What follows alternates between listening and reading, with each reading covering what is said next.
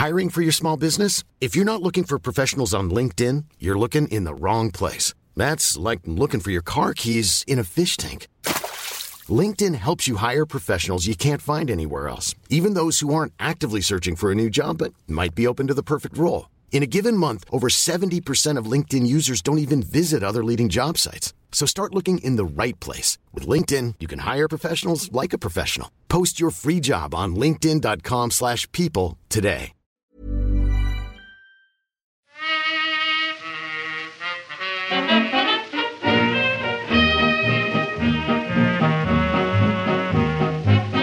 Muy buenas, amigas y amigos. Bienvenidas, bienvenidos una semana más al podcast Reload, programa sobre videojuegos que hacemos desde anightgames.com. De nuevo, digo un poco de carrerilla eso de una semana más, pero este es el tercer programa que grabamos esta semana, ¿eh? Espero que el último, Marta. Uy, de verdad, ¿eh? espero que el último. Nos dice la gente, Pep, que nos escuchan más que a sus padres, pero es que, es que yo hablo contigo más que con mis amigos. Yo escucho ya tu voz en sueño. Pep, Ya, estoy harta de ti. No, no, y yo, que después lo edito y me vuelvo a escuchar otra vez, ese trauma lo llevo arrastrando ya muchos años. Pero. Pero sí, sí, son un- unos cuantos días hablando de videojuegos con la excusa. Mejor o peor, podemos acabar de zanjar hoy ese tema eh, del E3. Pero. ¿Qué iba a decir? Ah, sí, que Víctor, de hecho, está de vacaciones. Se, se ha cogido unos días, ya lo habíamos hablado y no está hoy en el podcast. Queríamos traer a Oscar, Marta, pero creo que necesita. Creo que necesita otro micro y se lo haremos llegar lo antes posible. A ver si para la semana que viene o la otra podemos, podemos grabar algo con él. Y. No sé, ¿qué hacemos hoy? Va a ser raro, sí o sí, ¿no? Sí, creo que deberíamos pues poner un poco punto y final al E3, porque la verdad es que tampoco es que haya muchísima eh, actualidad que repasar. Y si te parece bien, podemos hablar un poco de, de las demos que hay, tanto en el festival de Steam como en el festival de, de Xbox. ¿Qué te parece? Bueno, y de, de PlayStation, que tiene una demo también, que ahora ya funciona. Ah, bueno, es verdad. la demo. Espérate, ¿eh? Espérate que me apetece un poco hablar de Stranger of Paradise. Pero, efectivamente, primero creo que debemos eh, volver a las conclusiones sobre este E3. Yo tengo apuntada aquí una, eh, una idea, no sé si llega a conclusión o qué, y también una corrección o una aclaración. Y, claro, es que el otro día, al hacer eh, la segunda parte del especial E3, ¿no? Aquella que pretendía ser de varias cosas, pero al final acabó siendo, eh, por cosas del E3, solo del Nintendo Direct, tuvimos que cerrar un poco rápido, que recoger con cierta prisa, y no hicimos, por ejemplo, aquello que veníamos arrastrando de repasar cinco juegos que creamos que pueden haber salvado este 3. Lo planteamos así. No lo sé. Pero antes, ya digo, eh, es el momento de decir lo que queramos para poner punto y final al E3 2021 y empezar a pensar en lo que pasará el año que viene. Que no sé Hoy si... no, ¿eh? No. Hombre, anda que no. Pero no, Pep. Que sí. No me hagas esto. Que sí, que sí, que no sé si está muy claro, pero normalmente la, la- la imagen final del E3, cuando estabas en el Convention Center, como pasa en todas las ferias ¿eh? internacionales, cuando te ibas por la puerta, el, el último día había ya un cartel que decía, nos vemos el año que viene. Y, y ponían ya las fechas para que vayas mentalizándote o, reservando ese hueco o pillando vuelos o qué. Pero este año yo creo que no se ha dicho nada sobre las intenciones de un evento en 2022, más allá de que si esto funcionaba, que no sé si ha funcionado, ya nos contarán, se, se intentaría hacer algo híbrido o mixto, que da, da- da- da un poco de miedo. Pero bueno, que, me- que- que- que no sé dónde estaba. Empiezo yo mismo, Marta, con las cositas que tengo aquí apuntadas. Sí, sí, empieza y a, y a ver, que yo también tengo una serie de ideas que me gustaría que tengamos en mente para ese próximo año del que no sabemos nada. Ahí está. Lo primero, no os vayáis todavía porque ho- hoy creo que no va a ser tan bajonera la cosa. Yo por lo menos e- e- estoy calmado en, en- en tanto que he reposado las, las presentaciones, las conferencias y me he dado cuenta, siguen sin gustarme, ¿eh? la mayoría, con la excepción clara de, de Xbox and Bethesda, pero... pero me he dado cuenta de, de, que le tengo muy poco apego a este 3 y que me cuesta poquísimo olvidarlo rápido, quedarme con los juegos, como veremos ahora, y no darle importancia, no, no, pensar siquiera en si ha sido el peor E3 de la historia, ¿no? Que es la pregunta que se está haciendo mucha gente para intentar llegar a una conclusión. Yo, yo creo que no ha sido un buen E3, que si le tuviera que poner nota, aunque Insisto, ¿eh? Phil Spencer y compañía hacen subir la media. Ha habido tantas cosas tan malas que seguramente estamos en el suspenso igualmente, al sumar y dividir. Pero. Pero es que no había otra, joder. Es que ha sido un evento digital, de circunstancias total, de pandemia, de, de mil mierdas, vaya, de mil mierdas. Y aún así, pues bueno, creo que, que hay que pensar en la gente que lo ha disfrutado, hay que pensar en la gente que quizá lo ve de otra manera. Y, sobre esto quería hacer yo una última reflexión, que es lo de que creo que no... He visto mucha gente que se, culpa, o que culpa a los demás, pero me, me, dirijo sobre todo a los que se culpan ellos mismos, por haber esperado demasiado, ¿no? En plan, no, es que igual es culpa mía por esperar aquí Bayonetta 3, por ir al ejemplo más claro. Y yo digo, una mierda. Quiero decir, la culpa no es tuya. Esperar Bayonetta 3 es lo más normal del mundo. Lo enseñaron en diciembre de 2017 y desde entonces no hemos visto nada. No solo eso, desde entonces no sabemos nada. Eh, Hellblade 2, ayer vimos en el Games Showcase Extended de Xbox y Bethesda de nuevo, ¿no? Enseñó Tanim Antoniades un, un vídeo, una suerte de diario de desarrollo muy estilizado, parecía casi un videoclip eh, que dejaba claro, más que enseñar el juego, yo creo que servía para dejar claro que la cosa va para largo. De hecho, él mismo decía que ahora están haciendo un, vertical slice y que todavía no han entrado a, tope con la producción. Eh, de nuevo, yo, mencioné Hellblade 2 la semana pasada, este Senua Saga, y, y algunos me decían, no, pues que no se puede esperar tanto de un estudio indie o de un juego que, no va a ser un triple A como los demás. Veremos si se mueven del triple I o qué. Pero de nuevo, yo creo que no se puede culpar a nadie por esperar Hellblade 2 aquí, porque en cualquier caso la responsabilidad es de las compañías, de cuándo anuncian las cosas, de cómo contemplan el marketing, y Hellblade 2, el señor Phil Spencer, lo sacó con toda la intención del mundo en los Game Awards de 2019 junto a Xbox Series X. O sea, lo recordaréis todos, ¿eh? El momento es en el que se hizo el combo de así es la consola y esto es Hellblade 2 capturado en una Xbox Serie X. Fue cuando se desveló también el nombre, por cierto. Y, de nuevo, estos días se le dio muchos comentarios. No, claro, pues que eso era CGI, ya, ya estaba claro que iba para largo. No se vendió así. Sí dijo Phil Spencer que estaba en las primeras etapas del desarrollo, pero hace cinco minutos, que es la última vez que lo he mirado, Incluso en el título del vídeo en YouTube dice que eso es in-engine. O sea, claramente eso se utilizó para vender la nueva generación. Y casi dos años después, lo único que sabemos es que queda mucho.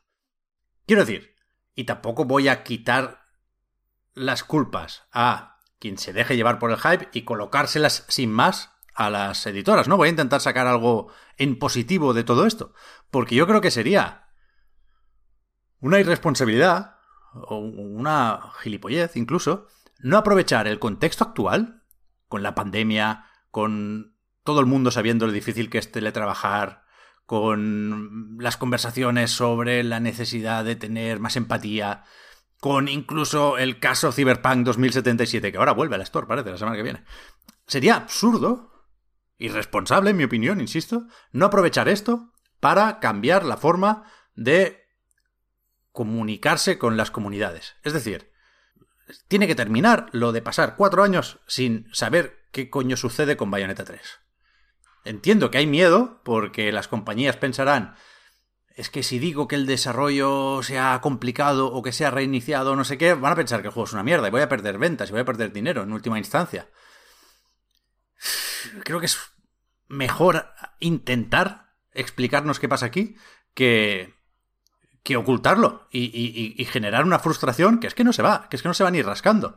El otro día leíamos también que igual eh, Rare ha reiniciado el desarrollo de Everwild porque se marchó el director creativo y no sé qué. Que lo expliquen también. Llevan un tiempo con estos anuncios. Quiero decir, las compañías generan unas necesidades y a esto se asocian unas ciertas responsabilidades cuando anuncian los juegos. Y, y no pueden esperar que lancen una piedra, escondan la mano y después nos echen las culpas a nosotros por esperar ver algo más de esos juegos al cabo de dos, tres años o me lo explican o me enfado. Y creo que no hay nada mal hecho aquí. Eso, es una cosa que, que quería decir. Que encima sea mi puta culpa esperar Bayonetta 3. Cuatro años después de que lo anuncien. Venga, hombre. Pero que a ver, eh, tal y como se, se, anuncia el E3 y como las compañías celebran que viene y como se celebra también desde el punto de, o sea, desde el punto de vista de los medios, creo que no se puede culpar a nadie de esperar nada, porque todo el mundo va a esperar lo que más ilusión le haga, porque todo el mundo mm, lo tiene, eh, pues lo tiene asimilado en su mente como una fiesta de los videojuegos y como un espacio donde tenemos que tener ilusión y donde cualquier cosa puede pasar. Y en ese sentido es la reflexión también que yo, yo quería dar hoy, porque mm, creo que a veces no miramos el E3, o sea, nos dejamos de llevar por el marketing, vaya, y, y no contextualizamos lo que es el E3. Da igual que lo llamemos fiesta de los videojuegos, da igual que digamos que es el evento más importante, en realidad es un festival de anuncios. Y forzando un poco la metáfora, es como si llamáramos festival de cine a un sitio donde solo se ven trailers de películas que van a venir. Y, y, me parece perverso, muy perverso, que queramos hacer creer que la fiesta de los videojuegos tiene que ser un sitio marcado por la publicidad y por los trailers en lugar de por los juegos. Por eso mismo, en realidad estoy de acuerdo con tu mensaje, aunque sea por otros motivos, Pep. Yo no creo que nadie eh, pueda culparse de eh, que tenía demasiada esperanza, es que quería que fuera mejor, es que quería tal, porque al fin y al cabo la publicidad lo que vende es esa ilusión y cuando se plantea el E3 te están indicando, te están indicando que te puedes emocionar, que vas a ver los juegos que tú quieras, porque al fin y al cabo no hay otra cosa más que esa, publicidad. Y en ese sentido, eh, me sorprende que incluso parece que las compañías y los estudios han perdido, han perdido la perspectiva de lo que es el E3. Porque si estamos en un festival de publicidad y donde lo único que importa son los anuncios, me sorprende ver anuncios tan malos. Yo en ese sentido sí que estoy enfadada, porque, mm, joder, eh, volviendo a, lo del cine, los trailers de cine tienen eh, pues una, una, narrativa interna, eh, tienen una cinematografía específica, se hacen con un propósito comunicativo concreto y es muy fácil ver cuando hay un tráiler bueno y cuando hay un tráiler pues que es regulerincho. Pero eh, aquí, en, eh, en, el E3, me, me, ha costado encontrar un tráiler bueno. Hay muy poco tráiler bueno. Hay mm. eventos buenos. Hay trailers con mucha personalidad también. Eh, pero trailers buenos como, como tal, no hay ninguno. Entonces, me han obligado a sentarme en un evento donde lo único importante son estos anuncios y los anuncios no están bien trabajados.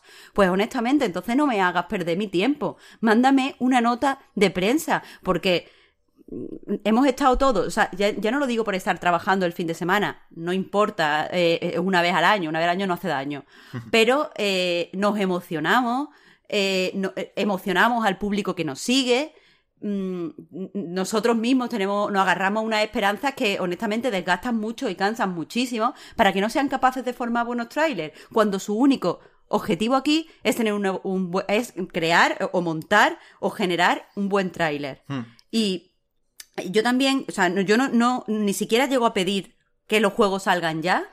No estoy diciendo que las compañías deberían haberse esforzado más en un año como este. Entiendo lo de la pandemia. No, no, o sea, si, si tener más juegos repercute en tener más sufrimiento por parte de los desarrolladores, yo no quiero esos juegos, os lo podéis quedar.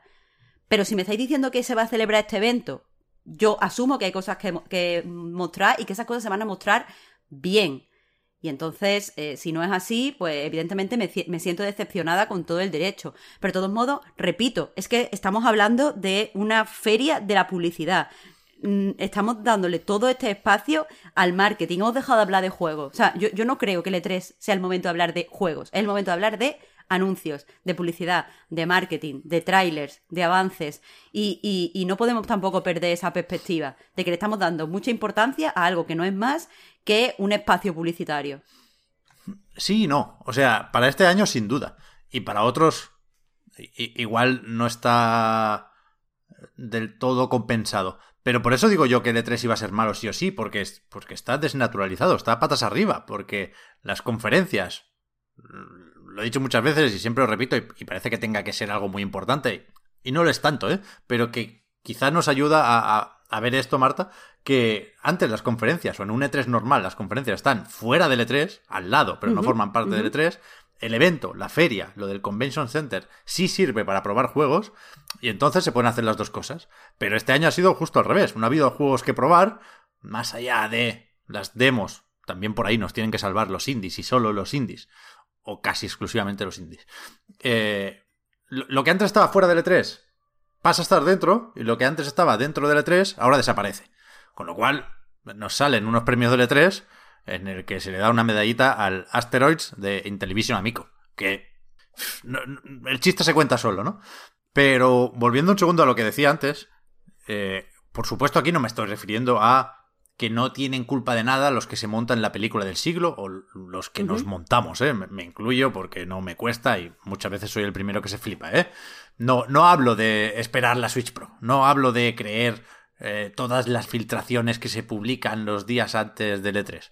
No, hablo de eh, esperar lo que, de forma más o menos clara, las compañías nos habían invitado a esperar años atrás. Y, me iba muy atrás para eh, saltarme incluso la pandemia en ese viaje en el tiempo hacia pues, eso, 2017, 2018, 2019. No, no es normal y no es bueno para nadie que un proyecto esté dos, tres años en silencio. Sinceramente, creo que, esto no lleva a nada bueno.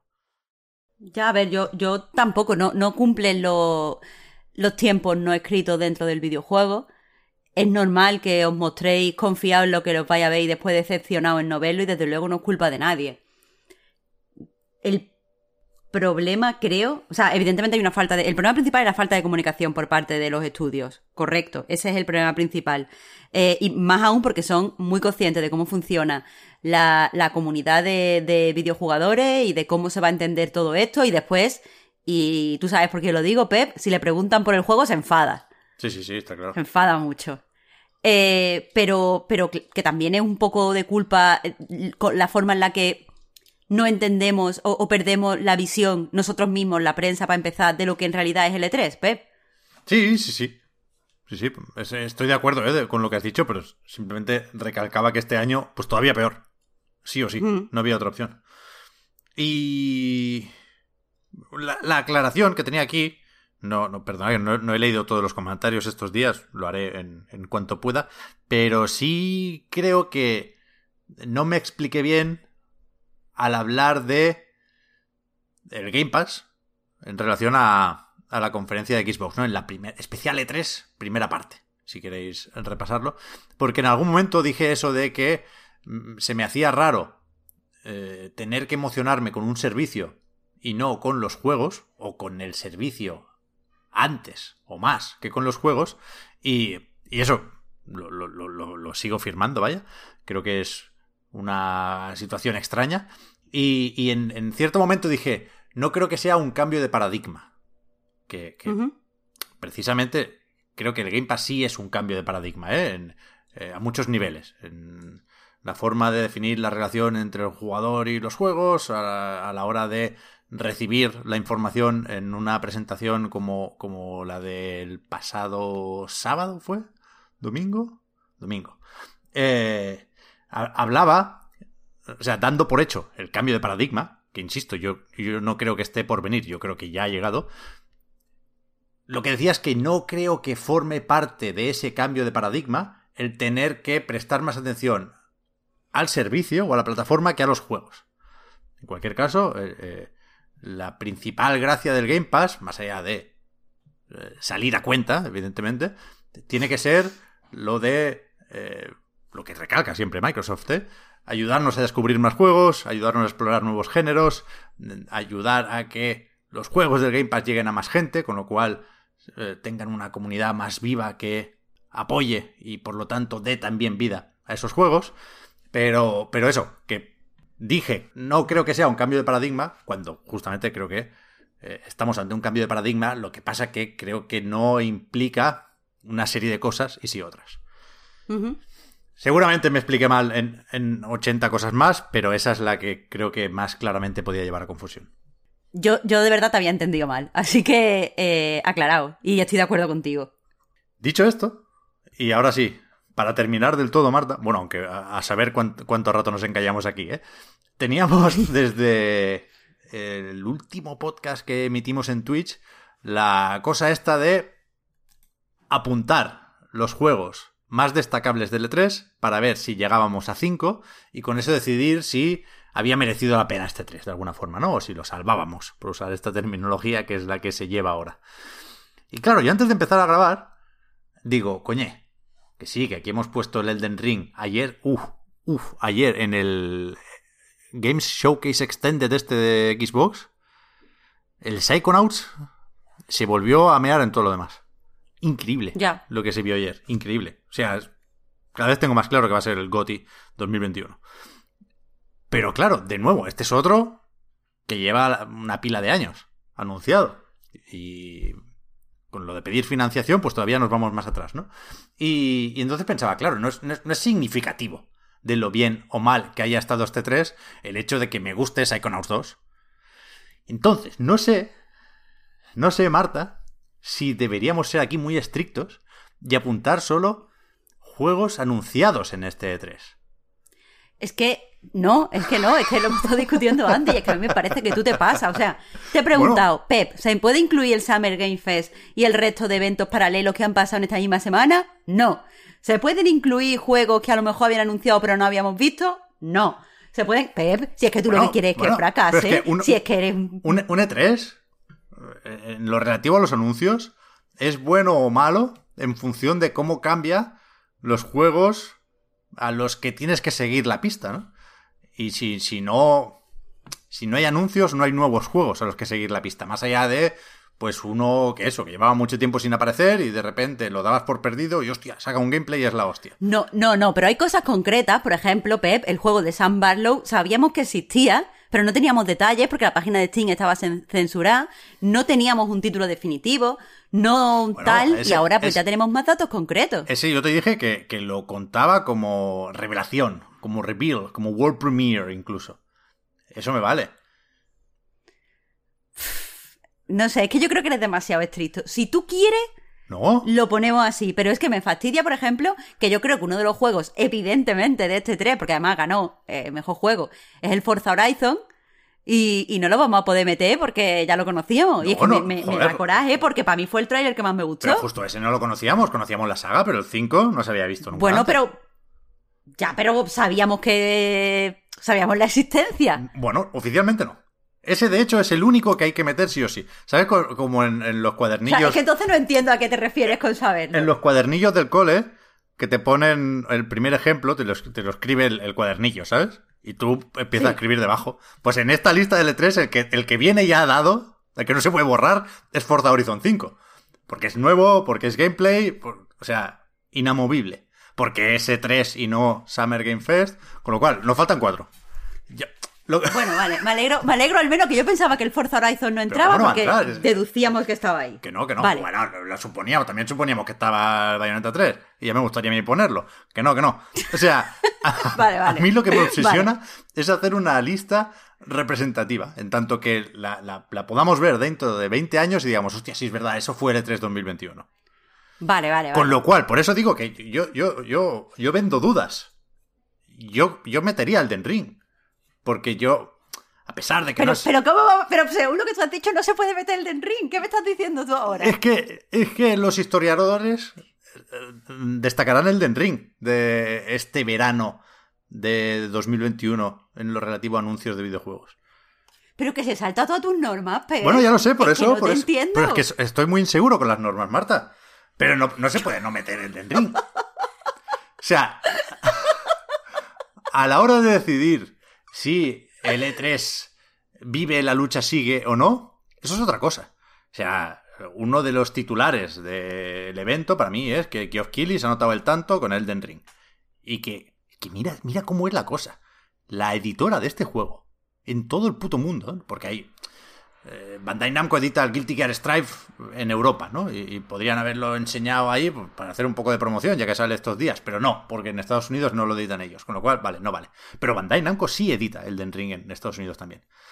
Bandai Namco pagó un buen dinero, como todos, por poder estar en el E3, en el streaming oficial de twitch.tv barra E3 y tener su hueco en los horarios y que todo el mundo supiera que Bandai Namco pues, hablaría de algo en el E3 pudiendo enseñar el Den Ring ahí, decidieron, Dios sabe por qué, ojalá nos lo cuenten un día, darle el Den Ring a Geoff Keighley y hablar ellos, no te pienses tú que hablaron de eh, la secuela de Cyberpunk 2077, hablaron del House of Ashes.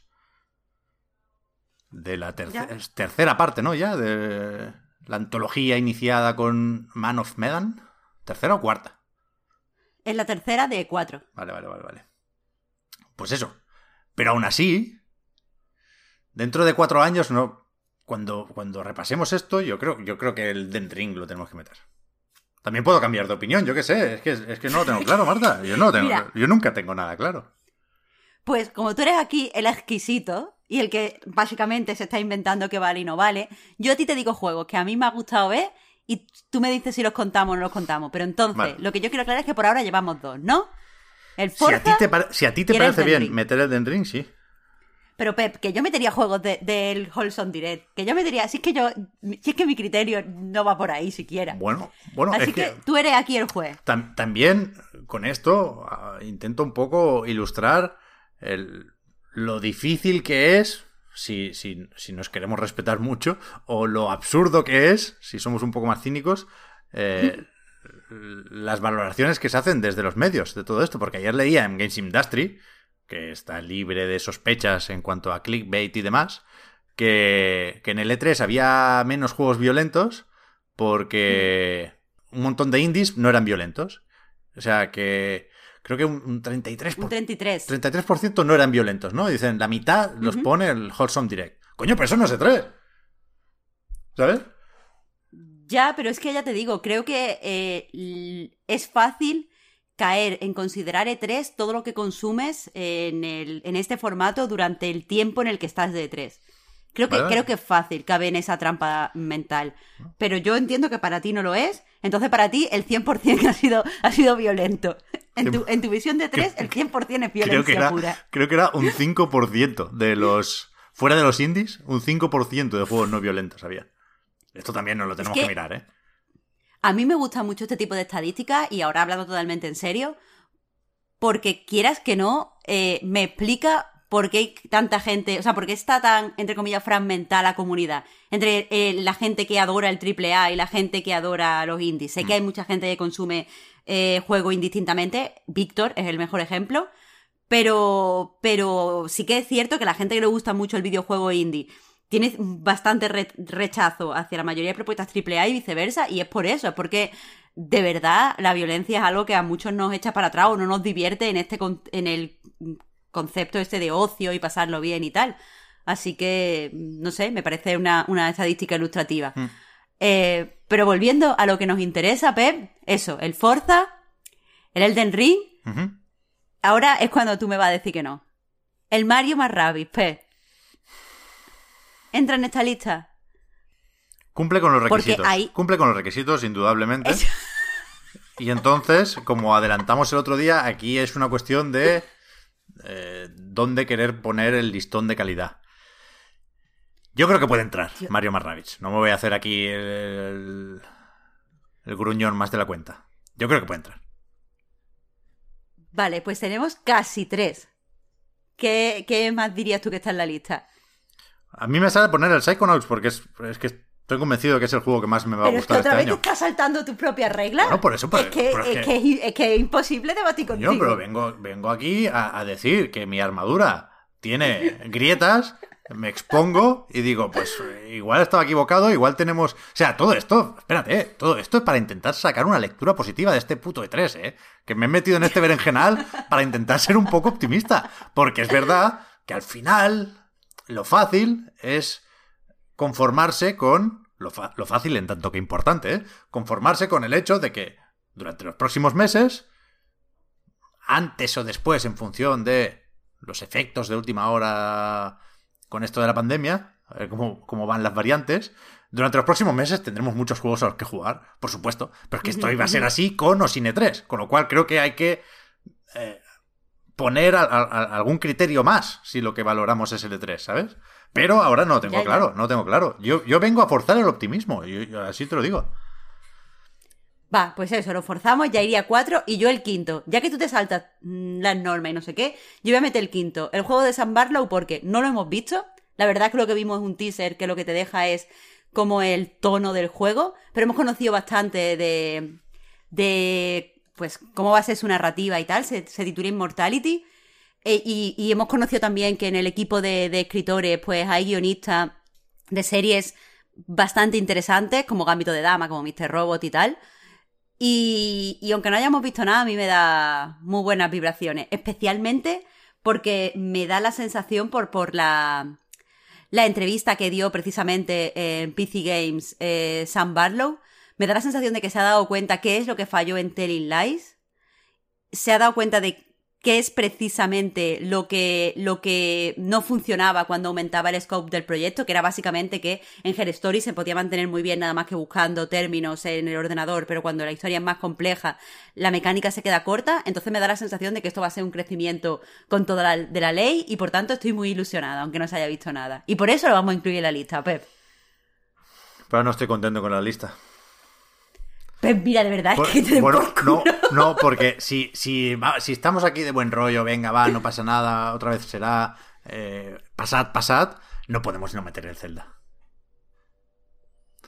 Aunque Es que mira, Pep. el tráiler fue flojucho, de hecho... eh, No, flojucho no. El tráiler fue una mierda. Bueno, por es eso. que eh, el tráiler y el juego son dos cosas diferentes. El juego lo jugaremos cuando salga. El tráiler fue una mierda y no y es insalvable. Sé que hay mucha gente que se está flipando con la música, a tope con eso. Me encanta si leer la las música ya iba al revés guay. en el otro tráiler, eso no vale tampoco. Ya, Eso viejo. ya lo sé, ya lo sé. Pero deja que la gente se flipe. Si queremos forzar el positivismo. Porque se flipen la con el pelo, no con la música. Hay que fliparse con el pelo y con el brazo. Todo lo demás, El brazo flipa. Es ilegal. Sí, vale. pues ya está. Joder, estás tú hoy de, de un, de un dictador que no veas. No, coño, pero, pero es que o sea, lo que te quiero vivimos decir es en que no- una yo- sociedad. Sí, bueno, la sociedad es la pepcracia, por lo que estoy viendo, vaya. No veas.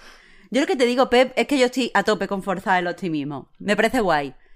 Pero la verdad es que el tráiler de Breath of the Wild no lo quiero en la lista porque aparte de que no cumple lo de que, nos- de que fuera un anuncio que no conociéramos y tal, porque ya lo conocíamos, la verdad, eh, creo que eh, fue es, im- es- es casi imposible forzar el, optimismo con él porque para mucha gente fue una enorme decepción lo malo que fue ese tráiler. Entonces, ¿el juego puede entrar en la lista? Sí, pero ese tráiler y, lo que vimos no se merece estar eh, en una lista que lo que quiere es hacernos más positivos. Me niego. Yo quiero el Zelda de Marta. Bueno, yo también, vamos, que si tú a mí me dices que lo metamos en la lista y lo tengo mañana, lo metemos en la lista cinco veces.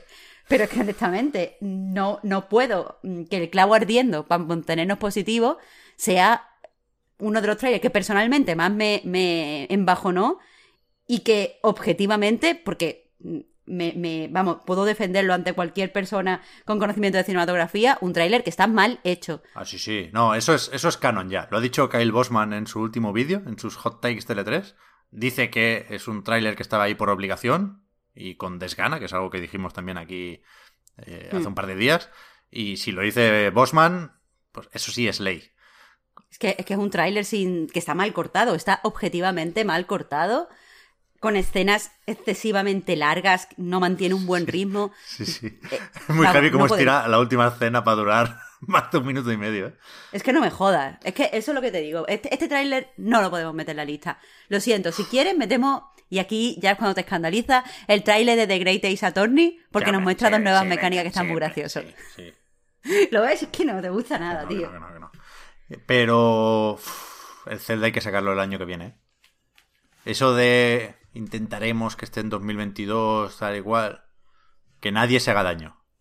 Pero en 2023 uf, no llegamos, ¿eh? La verdad es que. Yo que sé, tanta gente poniéndolo en duda.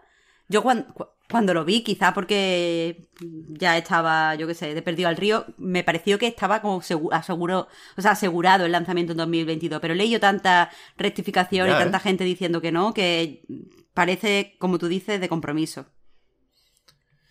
No sé. No. El, primer Breath of the Wild también costó mucho, pero vaya, yo, yo creo que estaba más o menos claro que a partir de cierto punto estaba esperando la llegada de Switch, pero bueno.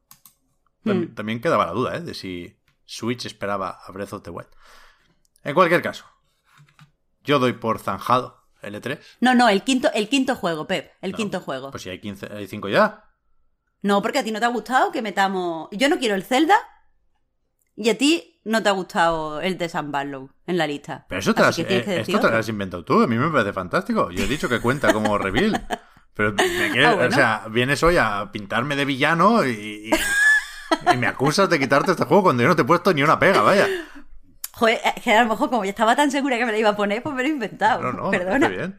O sea, me puedes, me puedes quitar tú el Psychonaut, tienes el mismo derecho, ¿eh? Que, que no, no, a tope con el Psychonaut. Muy personal y muy por los pelos.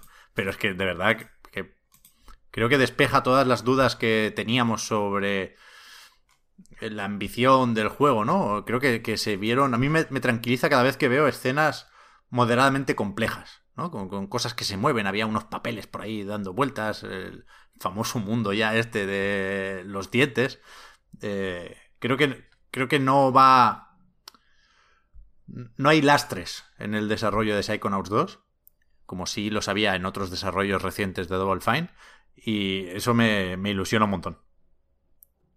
Es que es para ilusionarse, o sea, todos, todos, todos eh, las ambientaciones que han mostrado, todos los escenarios son súper, súper expresivos. O sea, por eso creo que no nos cansamos de verlo, aunque se repita, porque hayamos visto dos veces el del hospital este o porque el de los dientes que tú dices.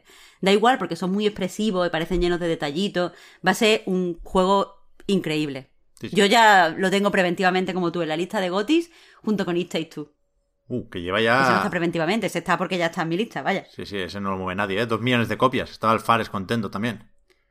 Que para es un juegazo. O sea, dos millones de copias merecidísima. A ver si. Cuidado, ¿eh? En el EA Play este, del 22 de julio, EA Play Live, perdón. A ver si no anuncia Electronic Arts que ha comprado Hazardlight, ¿eh? Ya que no hemos tenido adquisiciones en este 3, yo creo que sería difícil de explicar. O sea, entiendo que mucha gente no quiere que eso pase, ¿no? Porque, Yo no quiero. Porque entonces ya se puede torcer muy rápido la cosa.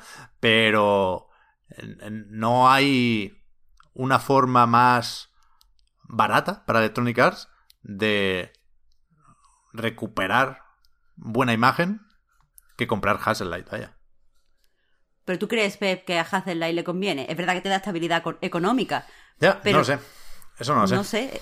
No sé cómo se lleva Alfares con los jefes, la verdad. No, me imagino las reuniones. No, no, tengo ni idea. Yo es que veo que es un estudio que le gusta arriesgar y hace cosas que dentro del scope de su juego son pseudo experimentales o, no son por lo menos las cosas que pide el mercado y el problema de que te compre pues un titán es que lo importante son los números. Y, ahí hay menos espacio para experimentar.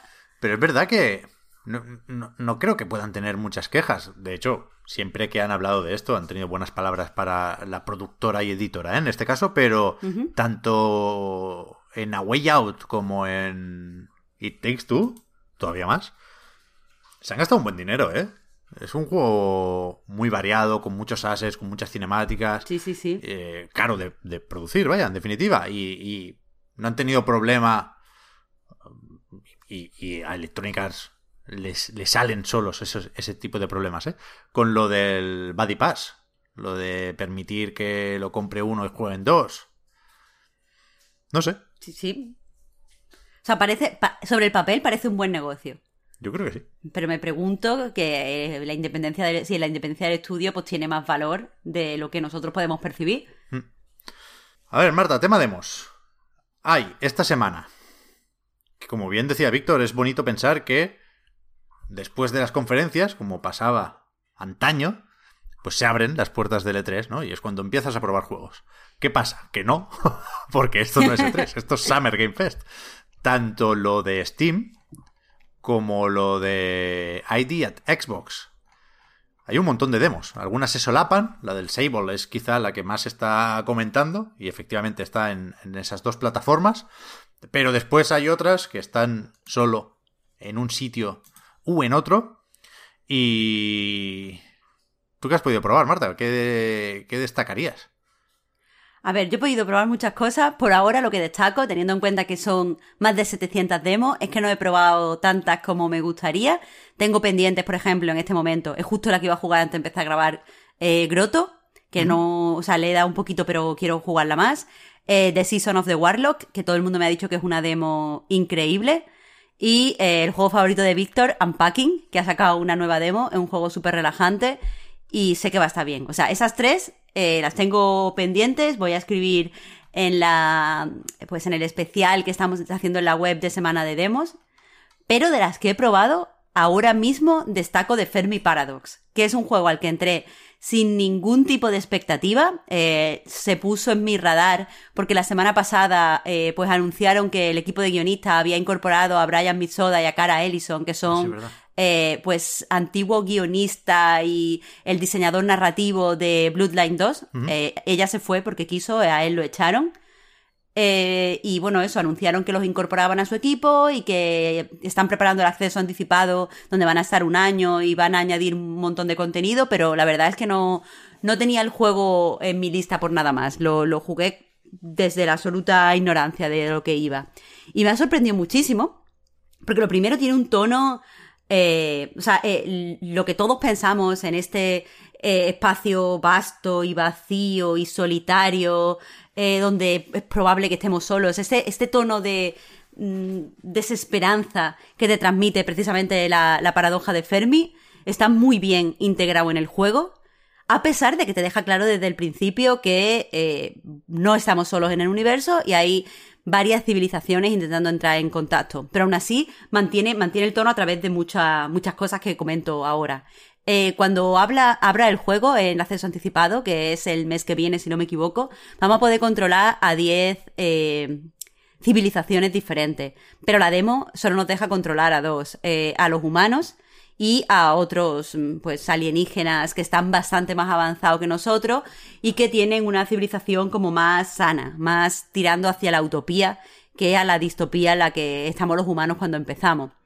Básicamente, el juego lo que quiere es que rompamos la paradoja de Fermi poniendo a las civilizaciones en contacto antes de que eh, mueran, porque evidentemente una cosa que tienes clara y que ayuda a este sentimiento de desazón es que las civilizaciones nacen, se desarrollan, pero llega un momento en el que mueren. Y entonces el tiempo es finito, entonces eh, el, instante en el que dos civilizaciones eh, van a coincidir, que tienen la tecnología suficiente para enviar una señal o para captar otro tipo de señales es bastante limitado. Entonces, eh, es un juego de estrategia en el que básicamente buscamos ese punto en común para romper, como decía, la paradoja de, Fermi. Eh, el título lo que hace es que nos deja controlar eh, varias, no sé, varias características dentro de las civilizaciones. Nos deja, por ejemplo, aumentar el desarrollo tecnológico, como es evidente. nos deja pues potenciar el uso de ciertos recursos, en el caso de los humanos, por ejemplo, es el uso de combustibles fósiles, que cuanto más lo potencies, más hace que mm, pues podamos tener eventos destructivos, porque por lo que son contaminantes, el calentamiento global, etcétera, etcétera, evidentemente. Eh, también está el desarrollo de la ética. Según la ética, eh, vamos a tener más interés o menos interés en pues entrar en contacto con otras civilizaciones, vamos a aceptar sus ideas y tal. Podemos controlar el crecimiento de la población, no es bueno que crezca mucho, pero también si no crece lo suficiente, eh, nos extinguimos y también controlamos eh, las muertes potenciales a través de, por ejemplo, evitando la guerra. Si nuestra mm, civilización crece mucho, pero hay muchos eventos de, destructivos, de guerras o de catástrofes porque hemos eh, potenciado demasiado el combustible fósil y tal, pues no, nos extinguimos y nunca vamos a, a contactar. Mm, parece muy sencillo así sobre el papel, pero no lo es porque, eh, como digo, el tiempo no se detiene. El juego es un juego relajado, no vas contra reloj ni nada, pero eh, tú tienes una energía para eh, inyectarla en este tipo de características limitada y evidentemente no puedes hacer crecer todo. Y aparte, aunque más o menos el juego se, nos deja plantear una estrategia y se desarrolla con cierta lógica, sí que es verdad que hay eventos aleatorios que, eh, por ejemplo, eh, en la otra civilización que no es la humana, que creo que se llaman los Prum, que controlamos en la demo, era una civilización bastante avanzada, pero crecía muy poco. Entonces hice una colonia espacial y de repente un evento aleatorio eh, de, de, de, estos de sol, eh, como una descarga solar, pues, pues acabó con la población que había ahí. y eso sale aleatoriamente. Entonces, eh, pues eso, puedes desarrollar una estrategia, pero el componente aleatorio siempre, está, siempre está ahí, que a mí me da, pues siempre, a mí me da un plus de interés siempre. Hay gente que le frustra, pero a mí no. lo guay es que el juego te hace sentir como una especie de dios donde tú básicamente sabes todo lo que está pasando, pero estas sociedades son ajenas. Y a mí eso me ha parecido muy estimulante. Eh, aparte, el juego se ve bastante avanzado para ser una demo de un acceso anticipado. Le veo ciertos problemas en, que, en la interfaz, que es muy lenta, es muy, muy, muy, muy lenta. Pero más allá de eso, a mí me da la sensación de que tiene trazas de juego de culto. A mí me ha gustado bastante y, y lo he disfrutado. ¿Tú lo tenías en tu radar, Pep? No, ¿qué va? Lo estoy mirando ahora en el móvil y peligra por el mucho texto, pero parece guay. No, no, es poco texto, ¿eh? Créeme. Ah, no es mucho texto. O sea, es, un juego de gestión al estilo de Ano. Es decir, tiene unos textos muy breves eh, y unas descripciones tal, pero no es pasarse el día leyendo, de verdad, de verdad. Vale, vale, pues habría tenido mala suerte con las capturas o con los fragmentos de los vídeos que estaba viendo por aquí. Pero, joder, es que hay muchísimas demos. El, de Devolver, Marta, este, el Terra Nil, ¿lo has probado o qué? Uf, lo he probado, me ha encantado. Dicen que es la hostia, ¿no? Pero, pero encantado, está muy, muy, muy bien. O sea, eh, a nivel de... Lo voy a bajar. Ponlo, ponlo, ponlo. No te desde luego no te va a arrepentir. Eh, el juego creo que lo conoce más o menos la peña porque se hizo viral hace un par de semanas. Sí porque revierte eh, los juegos de estrategia y de explotación de un terreno, porque en vez de pues crecer construyendo una ciudad o crecer construyendo fábricas y desarrollar eh, económicamente un espacio, lo que tenemos que hacer es devolver ese espacio a su estado natural en todos los sentidos. Eso es lo que más me ha gustado del juego. Porque cuando escuché la premisa, me planteaba desde el punto de vista del ecologismo, si al final eh, simplemente iba a ser dejarlo verde o dejarlo bonito, porque nosotros, dentro del punto de vista ecológico, le damos valor a la belleza de un paisaje. Pero, pero el juego parece que lo tiene en mente y al final lo que intenta es que eh, el juego, eh, o sea, el paisaje vuelva a un estado natural en el que se puede mantener por sí mismo. Entonces tiene en cuenta, eso es lo que más he disfrutado en la demo, tiene en cuenta que hay especies de árboles, por ejemplo, que si no se quema la tierra, no van a crecer. Es decir, que se pasan, son unas semillas que se pasan años latentes, pero hay, hay mm, partes de monte que están hechas para que se tengan que quemar y crezca eh, con naturalidad después de ese incendio. Y eso lo tiene en cuenta. cuando he visto eso, me he dado cuenta de la profunda documentación que hay en el juego. Y la verdad es que eh, es la hostia. Además, es muy, muy, muy agradable de jugar. Eh, me refiero al game feel, a lo bien que funciona la interfaz, lo relajante de la música. Yo creo que le voy a echar a este juego más horas que nada en el mundo, tío. Bien, bien, bien. Me he animado con los clics y ya estaba dentro. Y además me había salido el logo de Free Lives y digo, la voy a liar, voy a chapar el programa, el Audacity para grabar el audio. Pero no, no, creo que, creo que estoy bien. Eh, no sé, yo es que de estas del festival he jugado muy poquito, Marta. Yo he jugado más a la otra demo, a la de PlayStation, que luego, luego hablamos.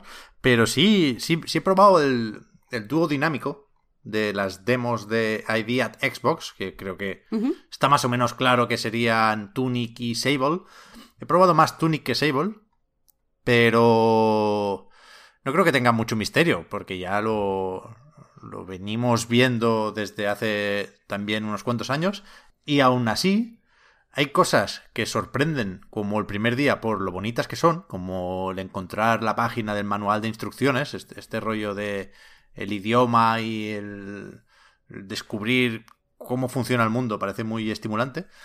Pero por lo demás, no he sabido ver dónde puede estar lo especial de este juego, más allá de que visualmente es maravilloso, ¿eh?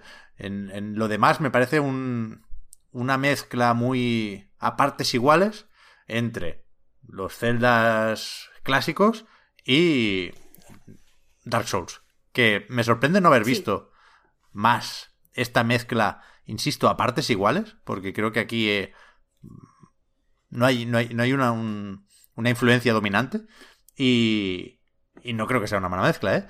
Pero no veo que hay más allá de esto, insisto. Tengo un palo y una espada y un escudo, tampoco, tampoco puedo resolver puzzles muy complejos o hacer muchas locuras en mazmorras, ¿eh? Hay espacio para hacer lo que se quiera con este juego. Pero me sorprende que no haya sido más amor a primera vista esto. También llevaba mucho tiempo esperándolo, ¿eh? Pero... Pero vaya, mm, no, no me muerdo las uñas después de haber jugado la demo. A ver, a mí no me parece una demo mala, no funciona para nada mal. Eh, pero sí que es verdad que si su punto más atractivo y su, uno de sus selling points es la, estética, y hemos visto la misma zona varias veces, es normal que al final se nos acabe yendo un poco eh, el, estendalazo hmm. y nos acostumbremos a, ello. Eh, sí que es verdad que ahora, cuando he jugado esta segunda demo, me es más fácil compararlo no por la parte de Dark Souls, sino por la, lo de Zelda con una estética llamativa, con Chicory, que también es de Finji, y sí que es verdad que Chicory me parece más redondito. O sea, Chicory desde el principio te deja más claro cuáles son sus intenciones temáticas y cuál es su intención tonal. Y a priori me parece más sencillo seguir jugándolo. A ver, el misterio forma parte también del, ADN, ¿no? Como se suele decir, de Zelda y de Dark Souls. así que a ver si, si hay sorpresas por ahí. Y después del Sable, no sé cómo de polémica es esta opinión. Insisto, no he tenido tiempo de leer muchas valoraciones por ahí. Pero a mí me ha dejado bastante frío. O sea, incluso se me ha pasado moderadamente rápido el... No sé si llega a estendarazo, pero desde luego, si es un juego muy bonito, muy original y yo entro 100% en la estética Moebius y en las animaciones con frames alternos, pero... No sé, me decepcionó mucho el control. No sé, no, lo he podido jugar en PC, Marta. Yo lo he jugado solo en Serie X. Pero es un control innecesariamente pesado, se arrastra de una forma muy extraña y, y, no debería tener nada que ver con que las animaciones tengan pocos frames, porque, yo qué sé, tú puedes pintar las animaciones que sean, mientras el motor funciona a X actualizaciones por segundo y el control responde a eso, ¿no? Quiero decir, llevo una semana jugando a Guilty Gear Strife y es justo lo que hace. Pero aquí tampoco, lo decía ayer, tampoco puedo ponerme a echar espuma por la boca porque estoy perfectamente dispuesto a aceptar que puede haber intencionalidad en ese control. De hecho, lo defenderé las veces que haga falta con The Last Guardian aunque creo que es un control mejor que el de Sable. Pero... No sé, me da un poco de miedo, ¿eh? Que nos hagamos daño con este juego. Ya, también te digo que eh, la demo no es demasiado buena. Eh, no, estamos haciendo cosas de interés o que nos presenten bien el mundo.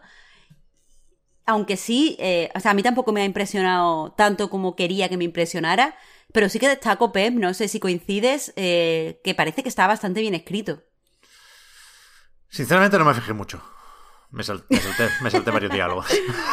¿Esta qué, mierda es? Fuera, fuera, fuera. Bueno, no, porque, pues- joder, tampoco tenía toda la tarde para jugar a esto. Quise probar tres o cuatro cosas y, y, me interesaba sobre todo ver cuanto más mejor del juego, ¿no? Poder explorar un poco por ahí. Y por eso decía que, joder, gustándome mucho los gráficos, ¿eh? Pero que ya acabé la partida menos sorprendido de lo que la empecé. Y eso que fue una partida corta no sabría qué destacar del juego. O sea, que no pudiera destacar antes, ¿sabes? Habiendo visto un tráiler. Sí, es que eso es, precisamente lo que te digo, es que no es una buena demo. ¿Sabes? No, no, te señala nuevos puntos de interés, no te genera intriga por seguir recorriendo el mundo más allá de por qué es bonito. A mí sí que es verdad que me gustaron las presentaciones de los personajes a través de los diálogos, pero no me dejaron con ganas de más. Entonces, eh, creo que esta demo ha ido un poco en contra de Sable. Se probará, ¿eh? Seguro, entre otras cosas, porque se estrena con Game Pass. Quiero recordar que era el 23 de septiembre. Sí. Así que, que, para entonces sí prometo leerme los diálogos, ¿eh? Pero de momento me ha dejado un poco frío. sí, estoy, estoy bastante de acuerdo. Antes de pasar tu, Pep, a la demo con L mayúscula y D mayúscula, me gustaría destacar también un juego que eh, creo que está gustando bastante y entiendo por qué, a pesar de que la demo no, no nos deje conocerlo todo lo bien que podríamos, que es eh, Lake. Es uno de estos juegos que se encuentran tanto en el festival de Xbox como en el de Steam. Se puede jugar en PC o, eso, eh, o en Xbox y funciona bastante mejor en Xbox, tengo que decir. el caso. De este sí he leído cosas buenas, ¿eh? Sí, sí, es que eh, el juego apunta maneras. Es, un, es de estos donde la demo te hace interesarte y aunque lo apuntes en tu lista, a pesar de que no. A lo mejor una demo no era la, mejor forma de mostrarlo. El juego básicamente va de una. Está ambientado en 1986 y va de una mujer que es ingeniera y ha desarrollado. Bueno, está trabajando en una empresa donde han desarrollado una, eh, una especie de software para organizarse y vemos en el primer en los primeros minutos del juego en una cinemática que está harta de trabajar que sus compañeros pues se pueden tomar días de fiesta pero ya no básicamente está cruncheando a tope. Su jefe le dice que no puede coger vacaciones pero ella dice que es que lo necesita porque su padre eh, pues se va a ir a Florida dos semanas y ella necesita volver al pueblo de su infancia a suplirlo como eh, pues como repartidora de correos entonces, a, regañadientes, el jefe deja que se vaya eh, y ella llega allí y básicamente la demo pues nos lleva un día eh, con ella repartiendo paquetes, repartiendo cartas y, y, tal, y saludas a los vecinos, ves el mapa del pueblo donde tú viviste de chica y suena muy simplón, pero tiene este componente relajante de estar recorriendo un pueblo bonito, un pueblo pequeño, y tiene esta eh, rutina y esta repetición de bajarte del camión, acercarte al buzo, meter la carta, montarte en el camión, conducir por la calle, eh, pegar en una casa, entregar el paquete, charlar un rato y hacer este small talk, que creo que es lo que más he disfrutado, que creo que, que, es muy creíble este small talk de, ah, sí, tú quién eres, la nueva cartera, sí, soy la hija de no sé quién, ay, la hija de no sé quién, tú no te fuiste a estudiar, sí, ah, pues buen día. Ese tipo de, de cosas sin mucho tal, yo lo he disfrutado bastante, me parece muy creíble. Y, creo que conducir, especialmente si siguen las normas de tráfico, no como yo al principio, está muy guay. Porque yo al principio iba que parecía el Forza, ¿sabes? Iba ahí rapando. Y después he dicho, espera, esto no se, no se tiene por qué jugar así. Y después lo jugué ya bien. Y es muy, muy, muy agradable. Y sobre todo cuando ya te dicen cómo poner la radio local y tal, y vas escuchando tus cositas. No sé. Me ha parecido una mezcla muy estimulante. Me ha dado muy buen rollo de, de cara al lanzamiento del juego. Y hay que esperar poco porque sale el 1 de septiembre. Así que a tope. Guay, pues yo puedo hacer, si quieres Marta, cojo carrería y puedo hacer un bloque de Final Fantasy, porque estaba pensando, he jugado a la famosa o infame, más bien, demo infame. de Stranger of Paradise, Final Fantasy Origin, pero también he jugado al Final Fantasy VII Remake Intergrade, y más concretamente a la Intermission, con Yuffie. Y... Pues entonces dale. Y no sé, supongo que empiezo por, por lo que queda más pegado al E3, ¿no? Por ese Final Fantasy Origin, que como se había filtrado y rumoreado, es eh, un Final Fantasy desarrollado por el Team Ninja, que de Final Fantasy tiene el nombre y la ambientación, en este caso del primer juego, con esa ya parodiable búsqueda del caos. Y, y todo lo demás lo, lo eh, no, lo saca tanto de Nio. Es un juego con sistemas propios. Pero sí que viene un poco de ahí, ¿no? Que intenta ser un Souls al final de Final Fantasy. Y como Front Software no iba a hacerlo, pues se lo han pedido al Team Ninja, que los conocían del Dissidia, ¿no? Y. No quisiera aquí empezar a dibujar una historia de redención. Porque es un juego que tiene muy poquita vergüenza el cabrón. Eso es lo que tiene que ir por delante. Pero sí creo que puede pasar un poco como con Nio. Aquí sí, justamente, porque ya el paralelismo está en lo de publicar esta alfa, más o menos temprana. Creo que aquí no se especifica si es alfa o beta o qué. Creo que solo hablan de trial o de versión de prueba. Pero vaya, parece que mm, la intención es eh, repetir la hoja de ruta de Nio, ¿no? Ya lo hemos dicho varias veces. Y. Y creo que es un juego al que, al que no le va mal esto. Porque, insisto, ¿eh? siendo muy, muy cutre, tendiendo muy poquito sentido casi todo, jugarlo desde luego es mejor que verlo. y sobre todo es mejor que verlo en el Square Enix Presents. Porque eh, visualmente, tanto en lo artístico como en lo técnico, es un desastre absoluto. No, no tiene justificación posible. De hecho, yo olvidaba constantemente que esto es una aplicación nativa de PlayStation 5. La demo es exclusiva de PlayStation 5, ¿no? Entonces, no iba a ser la versión de Play 4 retrocompatible. Pues la cabeza se me iba ahí todo el rato. Cada vez que veía una mierda decía, bueno, a ver si esto con el parche Next Gen, ¿no? Y, no, no, es que no. esto es el parche Next Gen. O sea, hasta el punto de que el, tutorial transcurre en, un escenario penoso, porque son, es como un campo de trigo, que no es trigo, pero bueno, hierba alta, y, las transparencias están mal, se ve todo fatal, si lo pones en modo rendimiento, la resolución ni lo intenta y tampoco te creas que mantiene muy bien los 60 frames. Pero bueno, eh, es una alfa o, similar, con lo cual démosle cierto beneficio de la duda, pero no creo que cambie todo lo que necesita cambiar. Pero es que todo el rato, cuando te acostumbras un poco al castillo, que bueno, yo qué sé, es un poco feote, es todo muy tópico, protagonista no, no pega ni con cola, pero cuando más o menos te acostumbras a las piedras y a las columnatas del castillo, llegas a una zona más lujosa, como con suelos pulidos y esto así, y los reflejos empiezan a petar por todos lados, es cutrísimo, constantemente te sorprende para mal el cabrón. Pero su diseño no es vago. Y por ahí se, se puede escapar. O sea, me gusta bastante cómo interactúan sus sistemas y cómo se mantienen en, un terreno más o menos conocido, familiar, pero con sus particularidades y con su cierta personalidad incluso. Aquí, esto al final va de explicar las barritas, ¿eh? Aquí hay dos barritas. Una se llama la de rotura, creo que es, que es la que sería similar a la estamina, una mezcla de estamina de Dark Souls y estamina de Sekiro. Y después están los puntos de magia. Entonces, la gracia del asunto está en, cómo se comunican estas dos barritas. El tema es que tú tienes un botón para bloquear ataques normal, el de levantar el escudo o el espadón y parar el impacto. Y, y eso funciona a no ser que te lancen ataques mágicos, que ahí no, no absorbe todo el daño. Pero sí hay un botón que es el de parry, que es, para absorber el daño, ¿no? Entonces, cuando tú absorbes un ataque, pierdes estamina o rotura, pero ganas puntos de magia. Entonces, con esos puntos de magia tú haces no solo hechizos, que los puedes hacer si equipas la clase concreta, es muy de, ir cambiando de clases al vuelo. Puedes tener dos seleccionadas en cada momento y las alternas.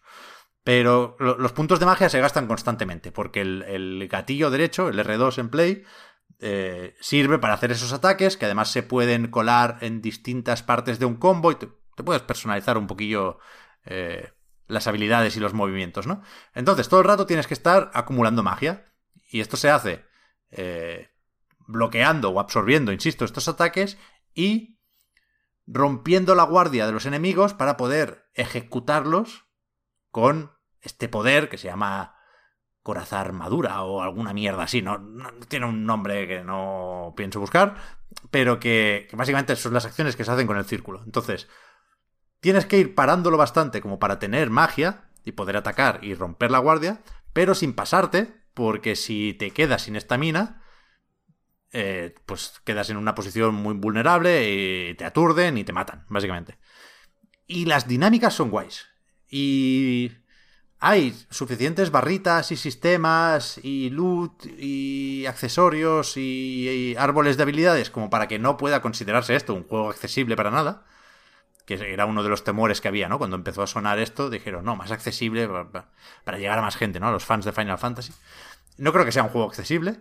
Sí creo que es menos técnico que un Nioh, por ejemplo. No tiene nada tan complicado como la recuperación de ki o las posturas y después no es tan exigente a la hora de, pues eso, los, tiempos para bloquear, por ejemplo, puedes mantener pulsado el botón de absorber ataques y gastas un poco más de esa barrita, pero no, no tienes que medir al milímetro los impactos.